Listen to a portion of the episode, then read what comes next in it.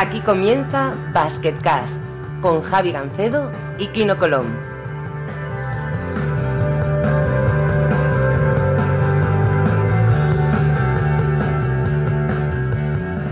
Hola a todos y bienvenidos a un nuevo episodio de Basketcast. Soy Javi Gancedo. Eh, como siempre está con nosotros campeón del mundo, Kino Colón. Muy buenas.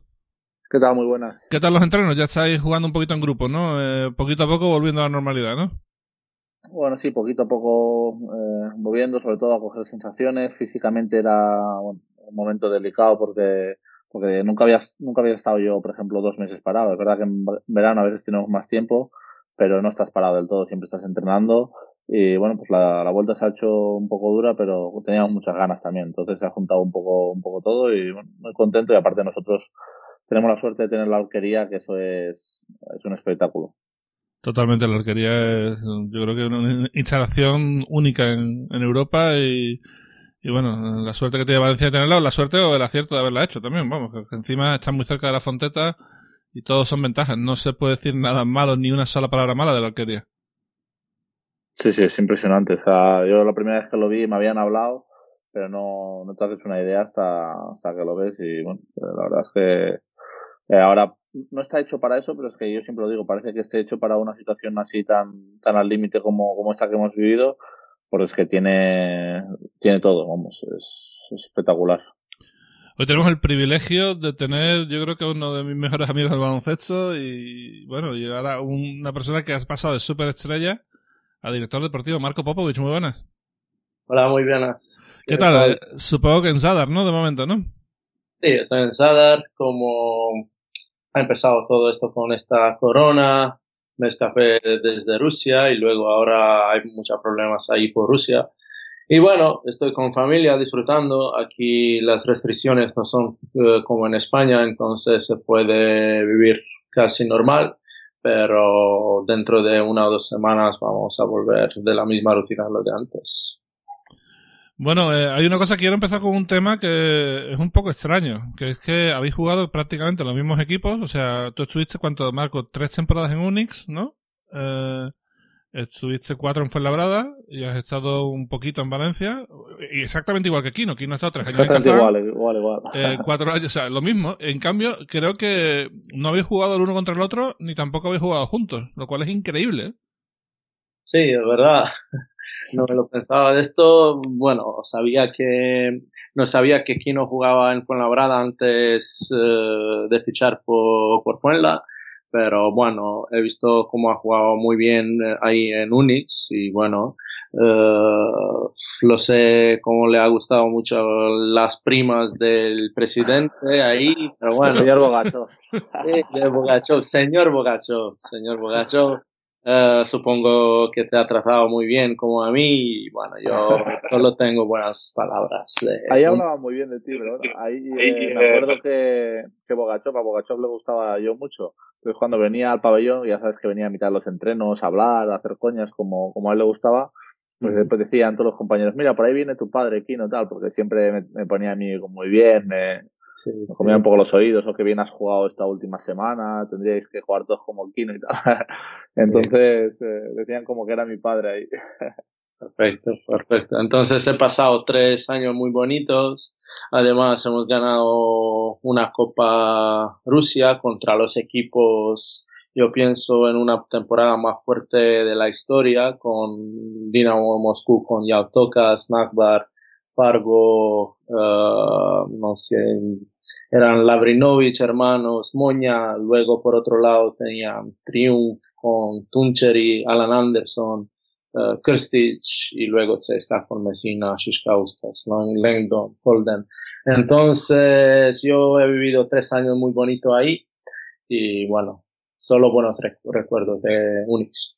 La copa la quitaron, ¿verdad? O sea, yo cuando ya, cuando ya llegué allí, eh, me dijeron que era un torneo eh, que jugaban los, los jugadores juniors o los que dudaban a ver si podían entrar o no al primer equipo. Eh, pero incluso me dijeron que CSK, Kinky y alguno más así fuerte, como que no querían ni jugarla. O sea, veo que ha cambiado mucho de tu época a la mía. Sí, sí, lo han cambiado. Uh, una vez cuando se ha juntado, porque antes el BTV se jugaba en tres o cuatro grupos. Ahora mismo hay una, una liga única que, que cuenta 12, 12 equipos y pues nada, la, mejor así, pero antes como han salido uh, Jalgiris y Lietuvos Ritas y algún equipo más han bajado. Antes tenían también 14, 15 o 16 uh, equipos ah. De la liga, pero ahora ya cuentan poco, cuentan mm, con 12 equipos, pienso, no más. Lo único que te queda aquí no es jugar para Zalgiris. Y bueno, eh, quizá para Zadar al principio, que eh, pero, pero bueno. Eh. Le fichamos ahora mismo en Zadar, ¿eh? al menos lo que le podemos ofrecer es pescar. Eso sí. Yo le llevo, si me quedo sin trabajo, yo le llevo a pescar. Eh, a mí una vez me dijo Marco hace, hace no mucho, me dijo, mira, conmigo como jugador de baloncesto te puedes meter como quieras, que si no defiendo, que si tal, que si cual. Ahora, como pescador, ni se te ocurra, pues soy el mejor pescador del mundo, me dijo. o sea, es el terror de los peces adriáticos. O sea, el pobre están temblando cada vez que aparece. No, eso, es lo que hacen, eso es lo que hacen redes sociales de todo. Sí, supongo que los días que no pescas no pones nada y claro, parece que todos los días triunfes, ¿no? Pero... Tiene que ser como muy relajante ir a pescar. Es algo que yo alguna vez he pensado, pero tampoco he vivido en muchos sitios con, con mar, entonces está complicada la cosa. Bueno, ¿qué, es lo mejor de pescar? ¿Qué es lo que más te gusta de, de, de estar ahí? Porque al final estás toda la noche, o sea, eso no es para todo el mundo. Sí, bueno, yo a veces me voy dos, tres días seguidos, pero llevamos la comida, eh, vamos a un restaurante ahí en la isla. Bueno, no es solo irse a pescar dos, tres noches, dos, tres días. Eh, tomamos un, un, tiempo para relajar también, para dormir. Eh, pero al final, cuando volvemos ya, estamos súper cansados porque el mar cansa mucho. Y bueno, pero es una alegría, me llena mucho, no sé, es un hobby que ahora mismo ya no, no puedo ni imaginar sin salir con barco. Cuando, cuando estoy en Sada, claro, ahora como estaba en San Petersburgo, cuando ya empiezan cosas profesionales, ya no puedes pensar tan mucho en estas cosas, pero siempre hay internet, miras cosas, cómo se pueden hacer algunas, algunos ganchos mejores, cañas y cosas como estas. Pero bueno, como te, como te he dicho, es una cosa que me llena mucho y bueno, es un hobby. ¿Cómo, ¿Cuál es el pescado más grande que has pescado? O sea, habrá sido una cosa grandísima, ¿no? bueno, si no cuentas atunes, eh, no sé cómo se dice en español, se llama dentex, eh, de 7 kilos, pero eh, los atunes de 70, 80 kilos casi siempre, nunca menos de 40, 50 kilos. Pero bueno, ¿cómo se, ¿cómo se tira de un bicho así? Porque al final tiene que ser una lucha entre tú y él, ¿no? Básicamente. Sí, con atunes es una lucha de mínimo 15, 20 minutos, depende depende de la fuerza del pescado, pero a veces 40 minutos, porque tiene una fuerza que gira todo el barco y bueno, tú necesitas usar los motores para cansarlo y bueno, es una lucha increíble, pero ya, pero no sientes cansancio en ningún momento. Pero ya una vez cuando estás dentro del barco es una, alegría, un orgullo, pero por otro lado una cansancio increíble. Como tenemos, tenemos pendientes, yo ya he estado en Zadar, pero tenemos los tres, tenemos un amigo común muy grande que es obviamente Marco Banich. Y bueno, aquí no supongo que tendrá pendiente ir a Zadar alguna vez, ¿no? Sí, ahora creo que ha abierto un hotel o un resort de, de vacaciones y bueno, lleva toda la vida diciéndome que tiene ganas de, que yo vaya allí y tal, de, conocer, que conozca su tierra, que él está muy orgulloso. Y vamos, eh, este verano quizá no por todo lo que ha pasado, pero lo que viene me tengo que escapar sí o sí a, a Croacia. Podemos hacer algo, ¿no? Irnos a pescar con Marco o hacer alguna cosilla. Habrá que probarlo, eso. Es un buen plan para, para cuando me retire. Yo que estoy ahí que no sé un poco qué hacer. Eh, ahora que he visto el documental de Michael Jordan pensaba golf, pero tampoco lo acabo de ver muy claro.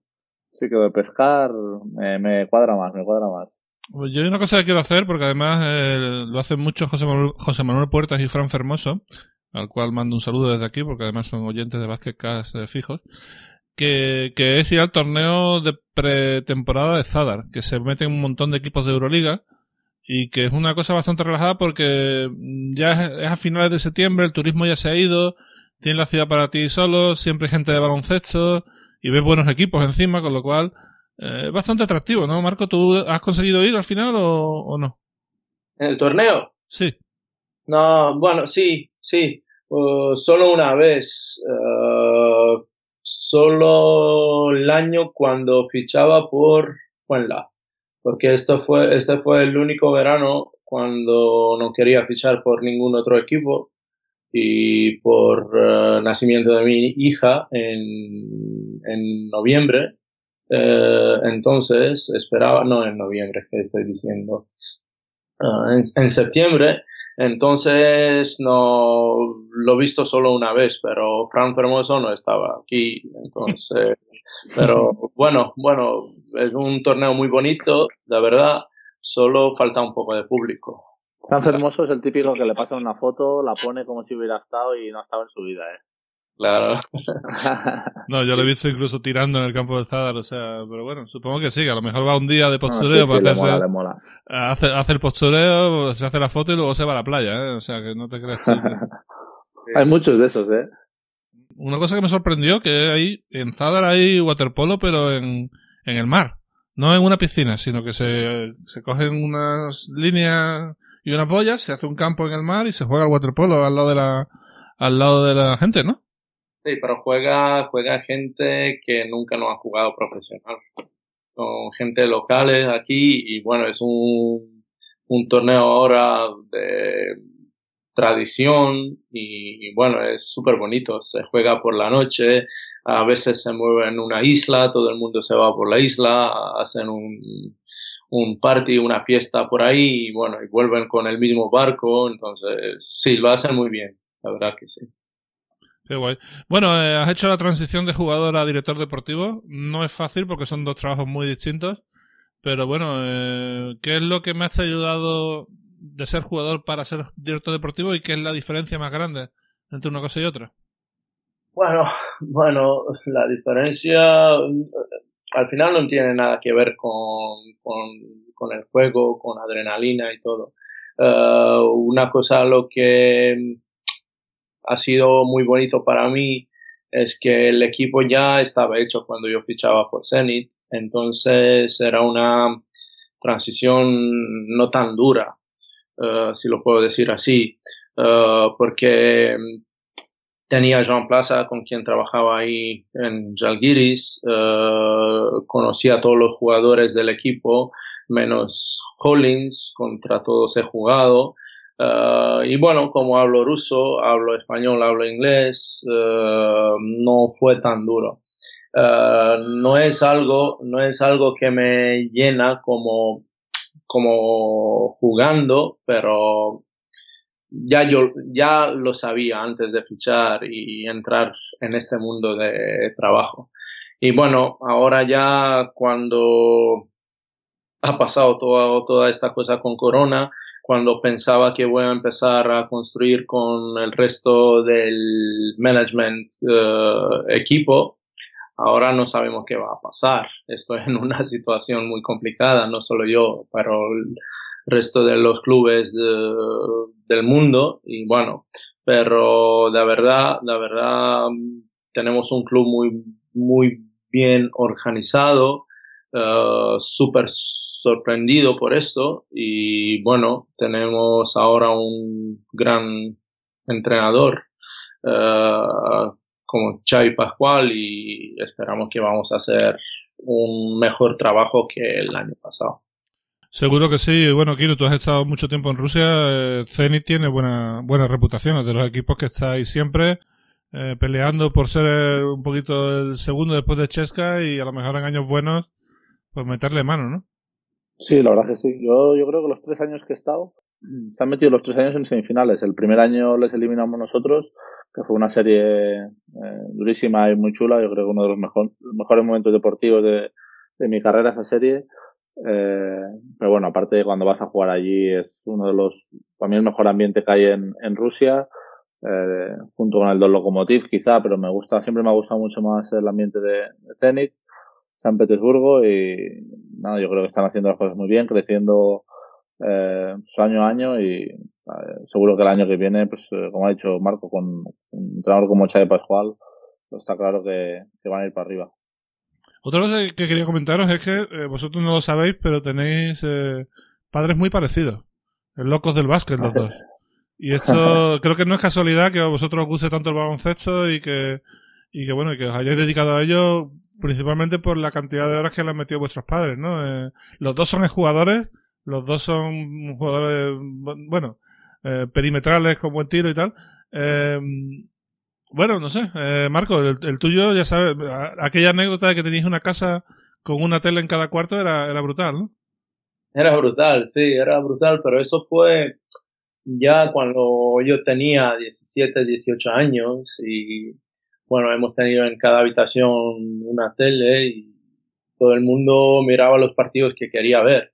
Eh, pero por otro lado, cuando yo quería empezar con el baloncesto, esta, eh, esta idea no le ha gustado mucho a mi padre, no sé por qué, pero bueno, al final eh, empezó con el baloncesto con 6, 7 años y todos los días mm, me ha llevado mi madre a los entrenos. Y un día mi madre no podría estar conmigo y con mis hermanos, entonces mi padre nos lleva al entreno y luego él vuelve después de entreno para casa y mi madre le pregunta dónde están los niños y él se ha olvidado de nosotros. Y vuelve vuelve al pabellón y luego nosotros estamos tirando. Qué hacemos y no, nadie quiere irse para casa. Y bueno uh, tengo también dos primos que han jugado en Juegos Olímpicos, Arián Comas y Alan Grego, en el 92 contra el Dream Team en finales. Y bueno, eh, tengo también un primo que fue entrenador, uh, que se murió hace 5 o 6 años. También mi madre jugaba baloncesto, mi abuela.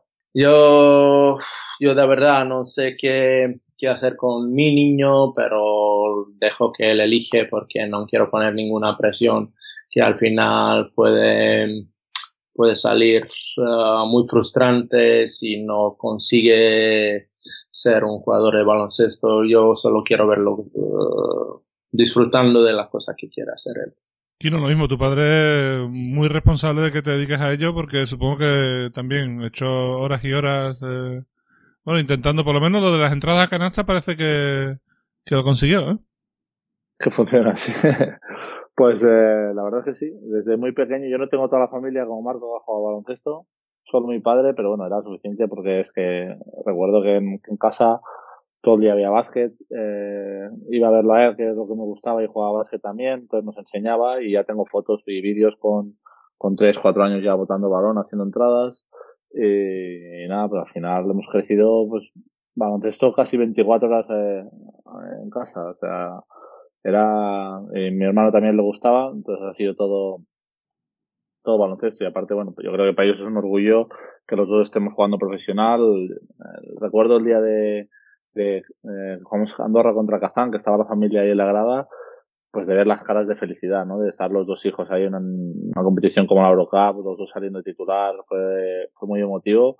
Y bueno pues es algo algo bonito. Pero bueno yo como Marco yo tampoco soy eh, no sé si quiero que mis hijas eh, jueguen al baloncesto o no, dejaré que ellas decidan, eh, porque luego es una vida también muy dura y como dice Marco, si no llegas a, triunfar, te tiene que gustar mucho, que hagas lo que, lo que les guste.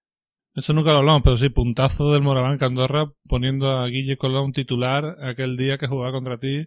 Primer partido que Joan Peñarroya, ole, ole. Yo creo que me puso muy nervioso aparte, ¿eh? porque era un que estaba jugando muy bien y la primera parte recuerdo que llevaba como uno de siete en tiros de campo o algo así. Y, y el entrenador me dijo, olvídate de tu hermano, olvídate de todo porque no te está yendo muy bien. y la segunda parte hice como 17 o 18 puntos y ganamos. Y entonces ya me dijo, ves, así, así bien, así vamos bien, como así. Pero sí que es verdad que, que me chocó porque aparte eh, yo lo defendía a él. Entonces eh, fue curioso y tenemos ahí la foto en el comedor. Bueno, un recuerdo muy chulo. Qué guay, bueno, eh, iba a decir que si vuestros padres siguen siendo locos del básquet y siguen siguiendo todo el baloncesto, el padre de Kino me consta que sí, hay una fuente anónima consiguiéndole partidos de Euroliga y de Eurocup. no vamos a desvelar su nombre, pues, pero, pero sí, por, sí, sí, por, por, si acaso. Pero, pero bueno, Marco, ¿tu padre sigue viendo baloncesto regularmente o no? Sí, sí, está dentro del club, eh, está en, en canteras, bueno, está bien, está a 61 años y está cerca al, a la pensión y bueno, la verdad, la verdad ha perdido mucha energía, sinceramente, pero por otro lado todavía sigue viendo todos los partidos de Sadar, sobre todo eh, los partidos de Euroliga y bueno. Sí, eh, tenemos todos una tendencia que nos gusta más el baloncesto europeo que la NBA, aunque eh, también somos locos de la NBA todos. Y, supongo que los tres hemos visto, porque además me consta, os he visto en redes sociales que ya habéis terminado de ver The Last Dance. ¿Qué os parece?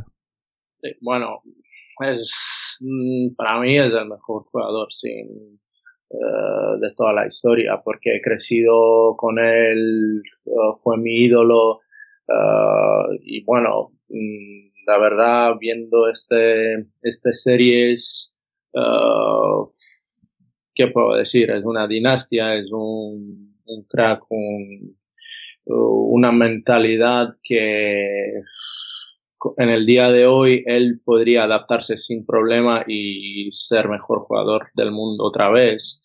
Eh, porque estoy escuchando que comparaciones del estilo de baloncesto de hoy y lo de antes no es igual, pero yo digo que antes fue mucho más físico uh, y ahora mismo no se puede ni tocar a nadie, siempre pitan falta, siempre el jugador en ofensivo es más protegido, entonces Michael Jordan para mí es sin duda el mejor jugador del mundo.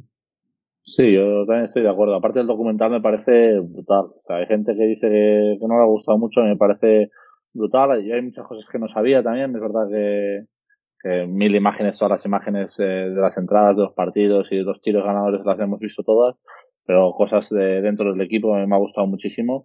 Y estoy de acuerdo también, que yo siempre he dicho que es un jugador avanzado de su tiempo, que podría jugar perfectamente. Incluso yo creo que haría mucho mejores números de los que hacía antes, porque si tú te has fijado los partidos, ahí todos eran 80, 82, 88, 85, 92, y ahora se juegan muchos partidos a 110, 120 puntos, con defensas no tan agresivas, ni que van a... Yo no veo las faltas que le hacían a él, no las veo tanto ahora. Entonces, eh, yo creo que ahora podría ser perfectamente el mejor jugador del mundo sin problema. Una cosa muy importante es que eh, una superestrella como él para mí ha sido el mejor eh, defensor en el momento de la liga. entonces, eso dice mucho de él. Y ya en el último episodio, cuando no tenía más energía, ha sacado todo lo que tenía dentro de él para triunfar y acabar como ha acabado. Y bueno, es simplemente un competidor, un ganador con carisma y ha construido con todos sus compañeros uh, una dinastía que se va a hablar. Uh, lo, que, lo que me choca mucho también es la, la manera que tiene de hablar a los compañeros. O sea, va un poco en contradicción a lo que dicen de crear buen ambiente, buen rollo. O sea, es verdad que él quiere llevar la competitividad al, al máximo nivel y hacer que todo el mundo dé su 100%, esforzarlos, eh, pues llevarlos al límite. Que me ha, me ha, parecido como muy agresivo la manera que tenía de hablar un poco a todo el mundo. Mm. Eh, pero bueno, a él le funcionaba. Eh. Yo no sé si, si tú crees que tiene que ser así siempre un líder o va a depender un poco del carácter o si hay otra. Yo creo que hay otras maneras eh, también de, de llegar a, a ser los. Yo, por ejemplo, yo no veo a, a otros líderes como Stephen Curry, por ejemplo, que ha ganado anillos también, pues hablando así a los, a los compañeros. Sí, bueno, yo pienso que ahora es un poco más difícil como uh, tienen más trades, fichan tres, cuatro superestrellas dentro de un equipo, entonces se cuidan uno a otro porque hay mucho egoísmo dentro del equipo, pero antes uh, todos los jugadores más o menos se han quedado siempre con el mismo mm, equipo, intentaban ganar con sus propios compañeros. Y además me ha sorprendido la historia de Scottie Pippen, eh, sin saber algunas cositas, también de Dennis Rodman y, en toda, toda esta serie también hablando mucho de Detroit Pistons, de Magic, todos los jugadores hablando de Michael como, un cabrón, pero al final uh, cómo ha acabado la serie, que tenía algo dentro de él, ha escrito un poema para todos los jugadores, entonces tenía, tenía algo dentro de él. ¿A ti qué te ha parecido, Javi? A mí me, a mí me ha gustado muchísimo. Eh, no le pongo muchas faltas y de hecho lo que más me ha gustado es una de las cosas que comentáis, que muestra a Michael Jordan que le gusta jugar eh, en el casino, que le gusta meterle caña, vamos, que, que la imagen esta de perfecto que tenía mucha gente seguramente se le ha caído, porque, pero Jordan era así, Jordan era competitivo, era desagradable muchas veces y, y me gusta que lo hayan reflejado y que el propio Jordan haya hablado de ello, que haya dicho, a mí uno de los mejores eh, momentos es el final del capítulo 7 creo que es, que el tiempo a decir, bueno, yo es que, a ver, yo soy así, ¿sabes? Eh, y al final dice, oye, cortad, ¿eh? Y sí, sí, ese momento es stop. Sí, ese momento es que salió ya a punto de, de, de, soltar cualquier barbaridad y dice, mira, vamos a dejarlo aquí porque que me, que me caliento. Pero, pero sí, no, me ha gustado mucho, he visto muchas Aparte cosas. sale con el puro en todos lados, con el, pues con la, con el vasito ahí de, de lo que sea, de whisky o de, de, lo que sea al lado. Entonces él también quiere romper un poco, eh, y lo dice yo creo cuando era más joven, que, que no quiere ser como el modelo así de todo, porque parece que lo tengas que hacer todo perfecto. Al final, cada uno pues tiene sus hobbies o sus eh, puntos débiles, y él, pues bueno, eh, él hacía eso, entonces a quien le guste bien y a que no, pues eh, que sea fan de otro. Quería repasar tres momentos de la carrera de Marco Popovich. Eh, el primero que quería hablar es el título de Liga Adriática con el Zadar, que le cogió con 19, 20 años. Eh, además una Liga Adriática chunga que está en Maccabi por el medio, si no recuerdo mal. Eh, bueno, el primer gran título de tu carrera y uno de los máximos, ¿no? A pesar de que eras joven, lo valoras bastante, ¿no? Sí, es el título más bonito para mí. Lo miro con mucha simpatía porque uh, creciendo en una ciudad que le gusta mucho el baloncesto, uh, hemos conseguido de jugar un Final Four.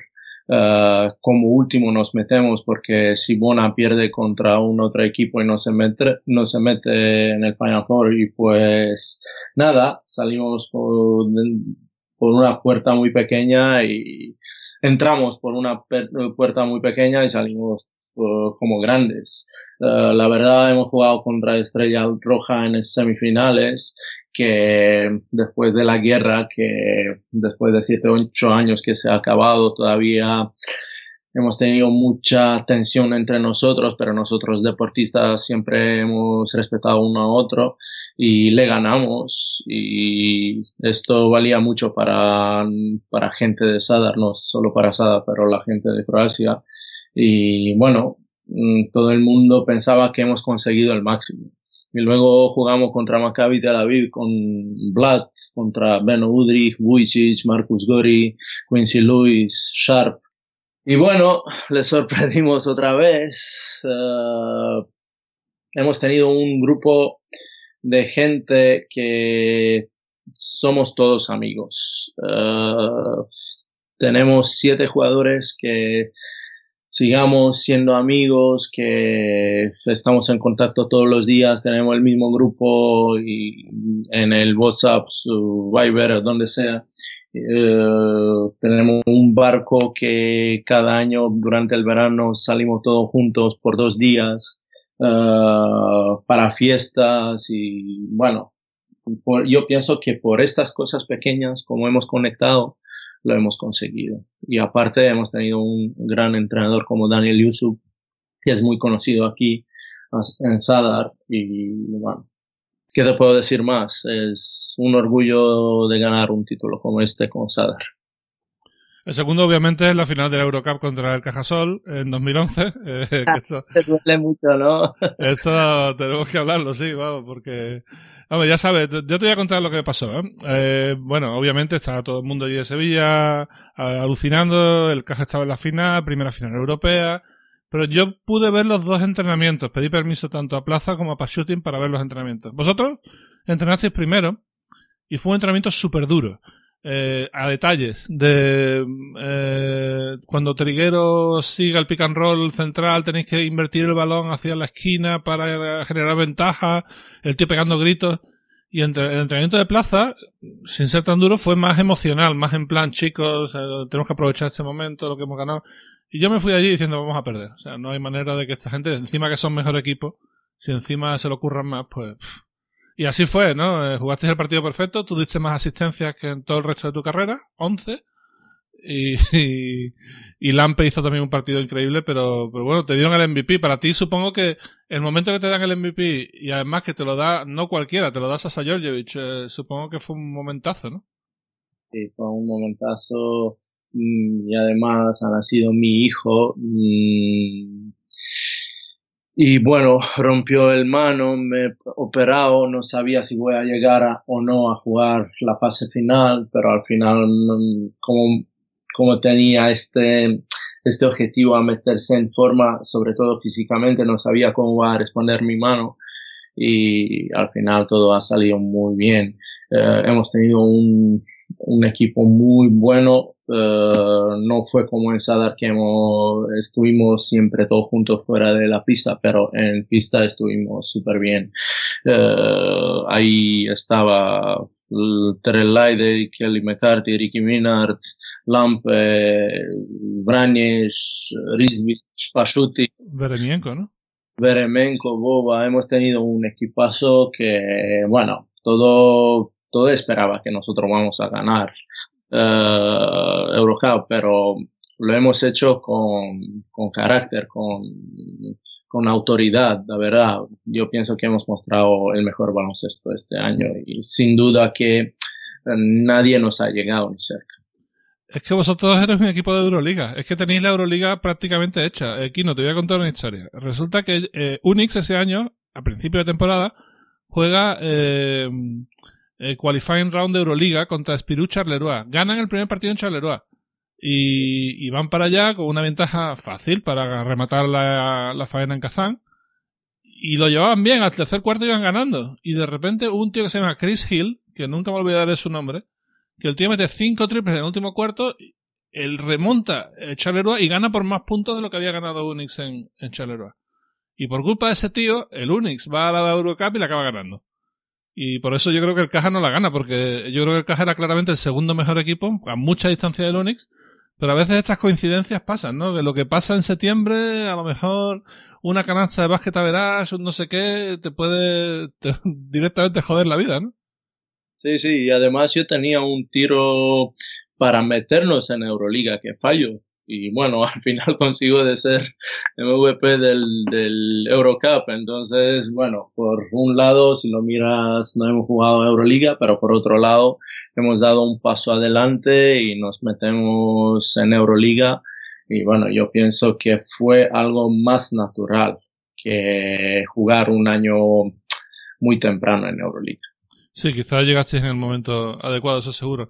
Yo recuerdo que al final del partido no recuerdo estar especialmente hecho mierda, pero sí recuerdo que tú viniste a darme un abrazo cuando llegaste a la rueda de prensa, o sea que tendría que tener una cara bastante de perdedor absoluto, de, tendría que estar bastante hecho polvo para que tú vinieras a darme un abrazo, porque... Sí, te he visto mal, pero bueno, hemos tomado un café el día siguiente por la mañana. sí, sí. Al final, sabes, todo, todo esto pasa, son buenos recuerdos y yo pienso que Sevilla ha hecho un gran, gran camino de llegar al, al fase final. Y bueno, con todos los jugadores que han tenido como Satoransky, Paul Davis, Triguero, Luis Bullock, uh, Catelinas, ¿quién fue más? No me recuerdo. Y bueno, uh, al final nosotros fuimos este que, que consigue este título, ¿no? John Sasser, por ejemplo, aquí no, buen amigo tuyo. Sí, Joan Sastre fue ahí, ¿verdad? Sí, un crack, un crack, tío. Tiene sus, tiene sus títulos ya, ya aquí en Valencia ha hecho, ha hecho una buena carrera con la selección también, el tío, un crack. Y justo hablaba hace nada con él de, de algo similar, de Valencia eh, pierde en casa en cuartos de final hace dos años para meterse en Euroliga, eh, con la prórroga con Gran Canaria, y acaba ganando la Eurocup el año siguiente. O sea, no es que sea la misma temporada, pero bueno, al final eh, de, de, situaciones que son en teoría malas, pues sacas ventaja y acabas consiguiendo un título.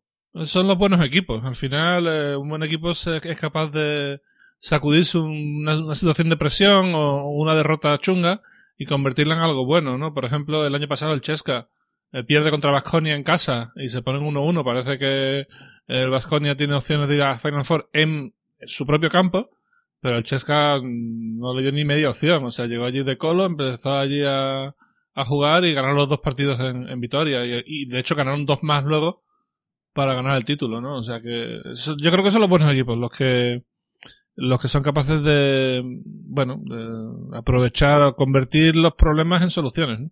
Y, y, bueno, el tercer momento, ya que estamos hablando de The Last Shot, eh, el Last Shot de, de Marco fue más difícil que, fue más difícil que el de Jordan, ¿eh? Porque lo metiste desde, desde el quinto pino, macho. Qué barbaridad, ¿eh? Bueno, sí, fue, para mí fue más duro la noche anterior, porque nunca en mi carrera he bebido antes de un partido. Y han venido todos mis amigos de Sadar, toda mi familia, y hemos ido a comer. Entonces nos quedamos en el mismo restaurante a cenar. Salimos del restaurante a las 2 de la mañana. Uh, voy de Madrid a Fuenlabrada. Uh, jugamos a las doce y media. Entonces, no sé cómo responder, cómo va a responder mi cuerpo. Además, tenía uh, el ligamento colateral medial roto en momento han pasado solo una semana y media. No podría, no debería jugar. Entonces, tomo pastillas, me, dan algunas cosas ahí y bueno, me pregunta J. Cuspinera si quiero jugar. Yo digo que sí. Entonces sale como en una película.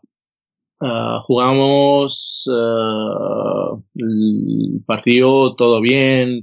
Uh, estamos, primero empezamos muy mal. 15 abajo, yo entro, empatamos. Salgo otra vez, menos 10. ahí vamos poco a poco y ganamos, estamos dos arriba. Y, y, mete un tiro en propio último segundo. Entonces, vamos a la prórroga y yo necesitaba 12 puntos para meterse como quinto máximo anotador de la historia del Fuenlabrada. Y bueno, uh, lo que pone ahí en el timeout uh, J. Cuspinera para un jugador que sale, para Paco Cruz, para que tira él, y todo el mundo se concentra a él, y yo salgo a 10 metros. Y Luka Rupnik me da un pase que no quería darme, y bueno, entra este tiro y fue como una película. Al final estaba súper emocionante, emocionante para todos, sobre todo para mí. Y bueno, me he puesto después de partido en la sofá mirando en un punto y digo, la verdad, eso es final, no puedo creer. Y me pongo a llorar y bueno, son cosas que nunca me voy a olvidar. Uh, además tenía una gran conexión con, con la grada ahí, con la afición de Fuenlabrada, que me han aceptado como propio suyo. Y estoy agradecido a toda la gente, sobre todo a Presidente, a JJ y a Ferry y todos los entrenadores y además uh, sobre todo a Jantaba que me ha que me ha llamado para que eh, ficho por ellos. Y, uh, y bueno, nada, tengo solo buenos recuerdos de escuela. Por supuesto. De hecho, yo creo que el, el momento, el, el, el, instante en el que el balón sale de la mano, yo estoy seguro que ya sabías que entraba, porque hay que verte sí. solamente, solamente, o sea, tiras y te vas corriendo como diciendo, ya la voy a meter seguro. Sí, sí, yo, yo le he visto que tenía buena dirección, solo no sabía si va a ser corta o no pero bueno, ya corro atrás para ver si, si entra, perfecto. Si no, estoy en el balance, como fue, no sé, fue, fue Brusino. Uh, ahí digo, necesito correr atrás. Y bueno, cuando ya he entrado, digo, joder, vamos a ganar esto. Y bueno, al final todo ha salido súper perfecto. Y no, ahora que lo pienso, uh, hemos hablado de desastre, pero si tenemos que hablar de desastre, tenemos que hablar de ah. y, y, tenemos que hablar de Popovich, tenemos que hablar de, del canastón de medio campo que metió el tío para que se quedara Bilbao fuera de, de los playoffs y entrara fuera Brada. Tú, me parece que estabas en Rusia, no sé si es verdad, pero no, supongo que lo verías, ¿no? Eh, pues yo estaba justo, era mi primer año en, en, Rusia y me acuerdo perfectamente porque estábamos hablando que era la despedida de Raúl, tal, estaba viendo el partido en directo y, y, nada, veo cuando Sastre tira el triple ahí a por tirar, que ellos creo que no se jugaban prácticamente nada, eh, y lo mete. O sea, en el momento yo tengo que admitir que aunque yo juego cuatro años en Fuenlabrada, me supo mal sobre todo por Raúl, ¿sabes? Un, un, crack así, un base que me había enseñado tanto y que yo eh, bueno, creo que aprendí mucho de él, pues retirarse así con la calidad que tiene, pues eh, tuvo que ser jodido. Pero bueno, son cosas que pasan y lo hablé con Sastre alguna vez cuando ya, cuando estaba aquí en, en Valencia, creo, y dice que los años siguientes eh, después la ovacionaba que iba allí, ¿sabes? Sí, es verdad. y este año cuando íbamos allí, yo tengo, yo me llevo muy bien con un 80% de la grada de, de Fuenlabrada, pero hay un sector que, que no nos lleva muy bien. Y entonces, eh, cuando fuimos allí este año, a él le aplaudían, que no ha jugado nunca ahí, y a mí me pitaban esa parte, ¿sabes? Y era como un poco paradójico. No, yo, yo recuerdo que Marco me pidió el teléfono de Joan. Me dijo, oye, ¿tienes el teléfono de Sastre? Le digo, sí, sí, te lo doy, ¿eh? No sé si lo llamaste, le mandaste un mensaje, pero aquello... y bueno, le prometió que cuando lo veo fuera del pabellón, que le invito a la copa o lo que sea, porque fue mi primer año, no sabía qué esperar, nos metemos en la copa, nos metemos en el playoff por su propio tiro y bueno, la verdad es que al final en este último partido contra Murcia llegamos sin energía. Y bueno, la verdad nos ha ayudado mucho. Fue una derrota más bonita de mi vida. al final. Fue tremendo. Hay un vídeo, ¿no? Bueno, eh, Marco seguro que lo sabe, Kino a lo mejor no, pero hay un vídeo que se graba dentro del vestuario que J dice, bueno, que hemos perdido, queréis que empiece, y dice Marcos, no, hasta que no se acabe, no se acaba, y de repente empieza a oírse un rumor en el pabellón, gente diciendo que ha ganado el CAI, y ya terminan todos, o sea, celebrándolo todo el equipo en la, en la sala de prensa, subidos en las mesas, bueno, o sea, es impresionante el vídeo. Eh, bueno, lo dicho, para recordar, una experiencia increíble, es casi como ganar un título, ¿no? En cuanto a nivel de alegría, ¿no? Fue, fue algo súper, súper bonito, porque yo, una vez fichando por, por Fuenlabrada, yo sabía que no vamos a ganar ningún título, pero como, como hemos celebrado cada, cada victoria ahí, fue como un título para mí. Toda la alegría para gente humilde mmm, me ha dado energía para seguir y cuando no podría por tema de lesiones, cuando estaba cansado, siempre buscaba algo dentro de mí porque he visto que ciudad como ciudad tiene, tiene algo, algo especial. No es la ciudad más bonita del mundo, pero, pero tiene algo, tiene algo, la verdad. Tiene ánimo. Ánima, ánima y alma. alma, perdona, alma, sí. Como hablo italiano, español, ruso, ya no sé qué idioma hablar más, pero bueno, sí tiene alma, sí, la verdad que tiene alma. De todo menos croata hablas últimamente. Sí, mira, mira, una vez volviendo del país donde jugaba, siempre empezaba de contestar en la idioma donde estaba, pero bueno, Uh, ahora ya no. Uh, estoy, estoy bien con todos los idiomas y ya puedo pensar en todas las idiomas que he aprendido. Yo me acuerdo cuando, cuando iba a cenar con Marco Vanic en, en Rusia, que el tío también hablaba ruso, íbamos a un restaurante de serbio que era muy bueno ahí en Kazán. Entonces hablábamos eh, cuando los tres en inglés, pero en algún momento que hablaban ellos, porque ellos yo, yo podía estar hablando con otro jugador, lo que sea, hablaban en ruso que también hablaba bastante bien, eh, y luego conmigo hablaba español. Entonces había momentos que él se giraba a mí y me hablaba en ruso o en serbio y me quedaba como para, para Marco, yo español o inglés como mucho. Entonces había ahí una, una mezcla de idiomas que tiene que ser complicado. Sí, bueno, yo, yo, pienso que nosotros de los países balcánicos tenemos un, un talento de aprender idiomas, de verdad. Y yo, por ejemplo, aprendí de hablar después de dos, tres meses el castellano. Y bueno, mm, yo pienso que todas las colonias uh, le cuesta aprender una otra idioma. Por cierto, Kino, que lo sepas que mañana o pasado me toca escribir un artículo sobre Anton Pokrashov y hacer un vídeo con sus mejores jugadas. ¿eh? El, karma, el, tío, el, karma, el, karma, me está atizando fuerte. ¿eh? te lo mereces, te lo mereces, por haber rajado. en fin, oye, vamos a ir con las preguntas porque tenemos un montón de preguntas. Creo que si no es récord casi, como siempre, Gigantes del Básquet nos trae el turno de preguntas y la primera es para mí. Eh, Pablo Cenizo, que es un buen amigo mío, me dice, ¿cómo puede ser tan amigo del tipo que nos quitó la Eurocup? Él es ex cajista también. bueno, una cosa no tiene nada que ver, él estaba haciendo su trabajo, hombre, que menos que hacerlo bien, ¿no? Yo, de hecho, estoy muy contento de que él haya ganado la Eurocup aquel día y sobre todo también que la ganara con Kimki porque ahí sí la pudimos celebrar de corazón, ¿eh? Estuvo bien, ¿eh? ¿eh? Hay algunas fotos por ahí que lo demuestran, ¿eh? eh en fin, eh, yo estoy muy contento de que Marco haya ganado dos veces la Eurocup. Ojalá hubiera ganado la Euroliga, lo mismo le deseo aquí, ¿no? O sea, una cosa es lo que pasa en la pista y otra cosa es lo bien que te lleves o no fuera con, con un jugador, ¿no? Está claro. A ver, eh, Oscar Antonín, para Marco. Eh, ¿Cuál es la oferta que tuvo que más se arrepiente de haber rechazado en su momento? Bueno, bueno, bueno, bueno.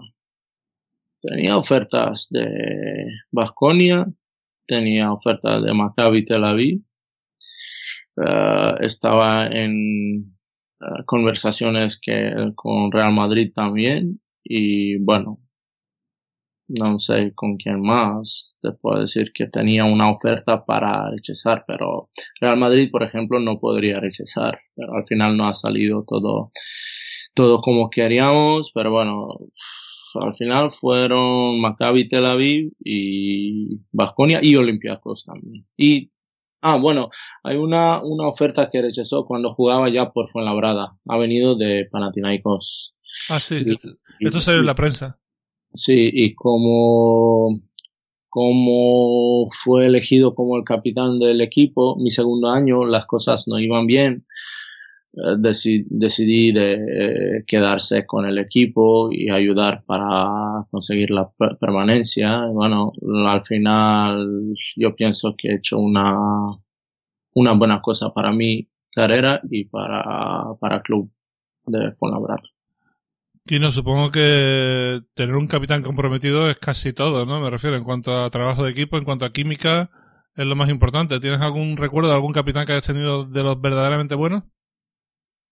Sí, la verdad es que eh, la primera vez que lo sentí mucho, o sea, ha habido dos o tres, pero por ejemplo, en, hubo un momento muy delicado en, en Fuenlabrada y de repente a mitad de año fichamos a Salvaguardia, que no venía ni a meter puntos, ni rebotes, ni nada. O sea, al final el tío acabó con, no sé, voy a decir, cuatro puntos, cuatro rebotes, pero nos dio a todos un plus. O sea, el tío desde el primer momento ya puso muy buen ambiente, eh, centrarnos en las cosas importantes, eh, un objetivo claro y nos ayuda a todos. Eh, yo me acuerdo que, que, le decíamos en coña, machos, que metes una canasta y lo celebras como un gol, sales en los periódicos, tal, no sé qué, la gente se vuelve loca y eso nos daba vida y nos acabamos salvando ese año. Al año siguiente fuimos a, a playoff con la mejor temporada que hicimos allí, al siguiente a Copa del Rey y bueno, eh, ese fue un momento clave y luego eh, cuando llegué a Bilbao, era como un grupo, como una unión entre eh, Raúl López, eh, Alex Mumblú y Axel Herbel. Eso era, era duro, o sea, tenías que ir con ellos porque ellos ponían primero el ejemplo, ¿eh? pero tenías que ir con ellos porque te llevaban para adelante con, con su, con la inercia que llevaban, pero, o sea, era como si fueran los, los 3-1, eh, era impactante, o sea, el día que no estabas fino, solo con la mirada ya te espabilabas tú solo. Bueno, Antonio Serrano para Marco, ¿qué es lo que más echas de menos de Fuenlabrada? Y si puedes contar alguna anécdota con algún compañero o con algún trabajador del club. Bueno,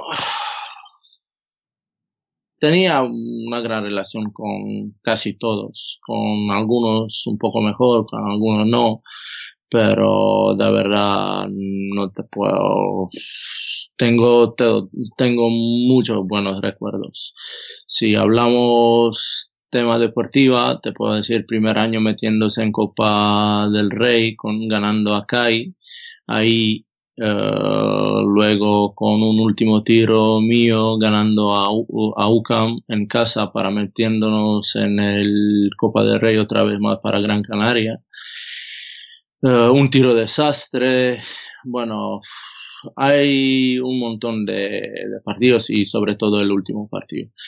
Uh, anécdotas. No, ahora no me sale nada, pero quiero agradecer una vez más a la gente pequeña que nos, nos sale en, en, periódicos, que no, nunca no tiene oportunidad de hablar, que son utilleros como Mota, como Paco, como Marta, uh, la gente que nos hacía vida más fáciles por ahí dentro del club y la verdad, como he mencionado antes a toda la gente del club, pero ellos, ellos que siempre están por ahí, nos han ayudado mucho, sobre todo a mí.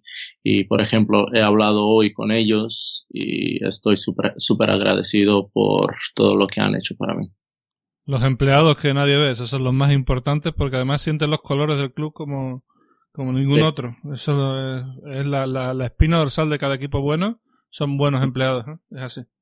Sin duda, sin duda. Eh, Carmen Alcayo, también para Marco. ¿Cuál es el título del que estás más orgulloso? Lo hemos comentado antes, la Liga Adriática.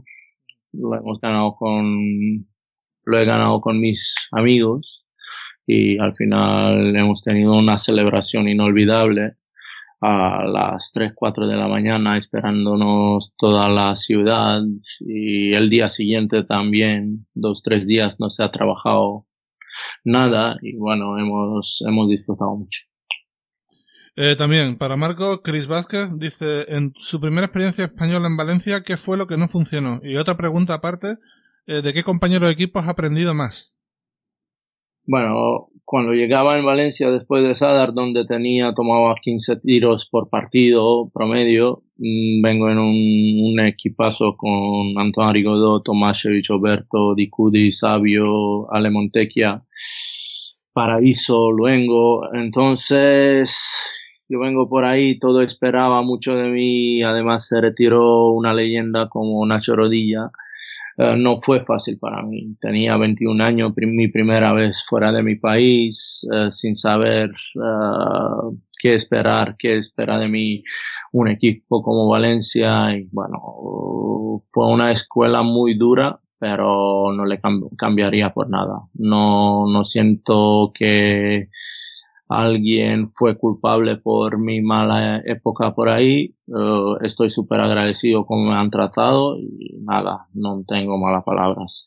Uh, ¿De quién he aprendido mucho? Si te puedo decir de Dino Raja. Uh, ahí en Valencia de Dejan Tomasic, pero Dino Raja fue un ejemplo que con 34 años ha llegado a jugar aquí en Sadar y yo he venido como junior a, jugar, a entrenar con ellos y él dice, Marco, tú vas a cobrar mucho dinero de tu carrera porque veo que tienes algo especial.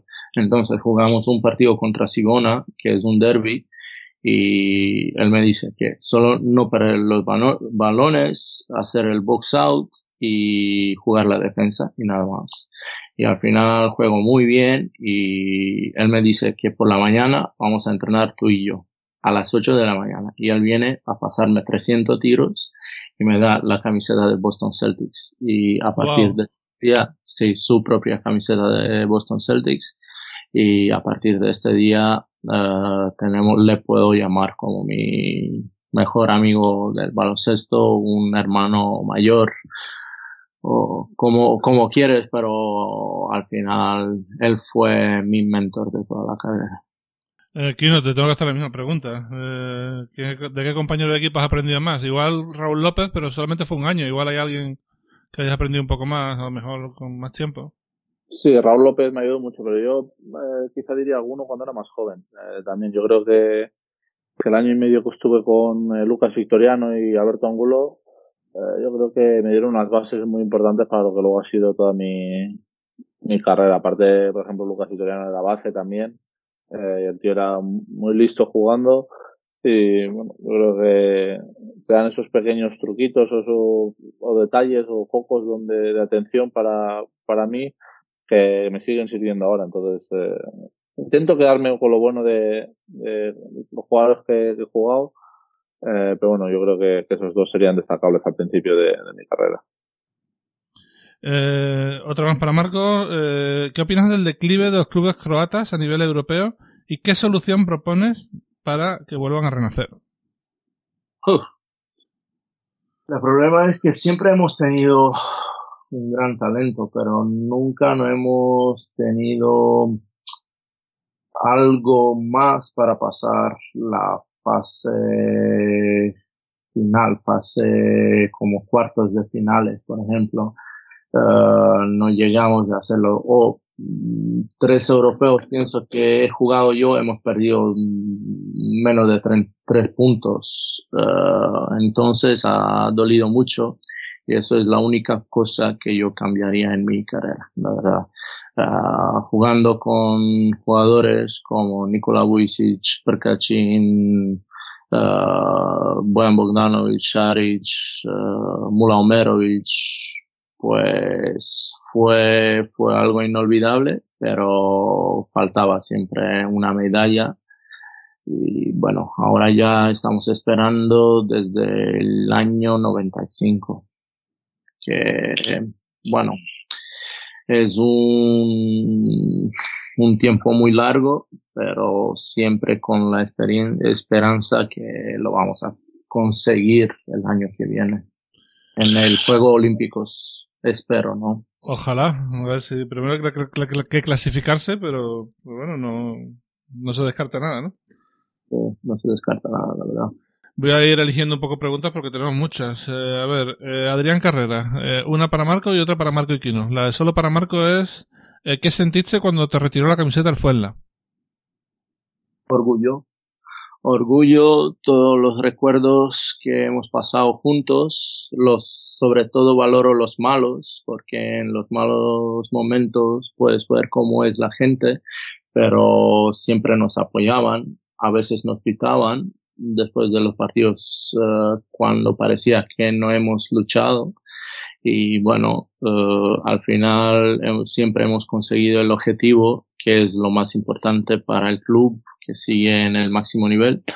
Uh, pero de verdad fue un orgullo que inolvidable que un día puedo mostrar y llevar mis hijos a ver qué ha hecho su padre. Para Kino y para Marco, eh, ¿Qué se siente la primera vez que te pones la camiseta de la selección nacional? En el caso de Marco la croata, en el caso de Kino la española. Uh, para mí fue súper emocionante, pero se llamaba un jugador Verbica Stefano de Macedonia que me ha matado que, que me ha matado. Jugaba solo 5 o 6 minutos, pero me ha metido 10 puntos. Uh, tenía mucha experiencia, pero era súper, súper rápido. Y bueno, me saca fuera Spagia y me dice que así nunca no voy a hacer mi carrera, defendiéndole así. Y bueno, aprendido de mucho. Tenía uh, miedo de jugar otra vez contra él cuando él jugaba en Ulkerio con Efes, pero bueno, fue un poco otra historia.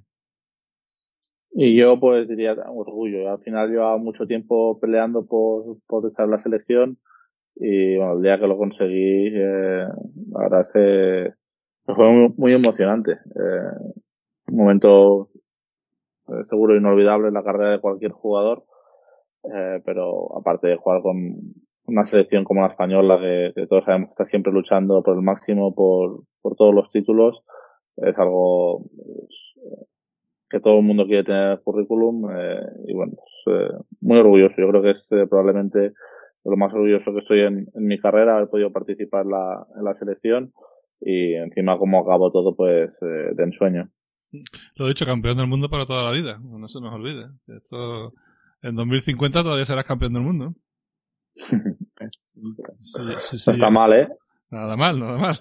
Eh, hostia, Berbich Stefano, es que no puedo dejar de... Era, era, era una máquina Berbich Stefano, era un, jugador así, tú lo veías y era calvito, parecía poca cosa, no, no físicamente tampoco lo veías muy... Luego era rápido y, y sobre todo tenía unas manos para, para base, o sea, increíble, o sea, era un jugadorazo increíble, sobre todo cuando estuvo en Siena, era una cosa tremenda, era el gran base del equipo, de un equipo que además llegó a Final Four varias veces y y bueno, eh, quizá Petar Naumonski sea el mejor jugador macedonio de la historia, pero este debe estar segundo, más o menos, ¿no?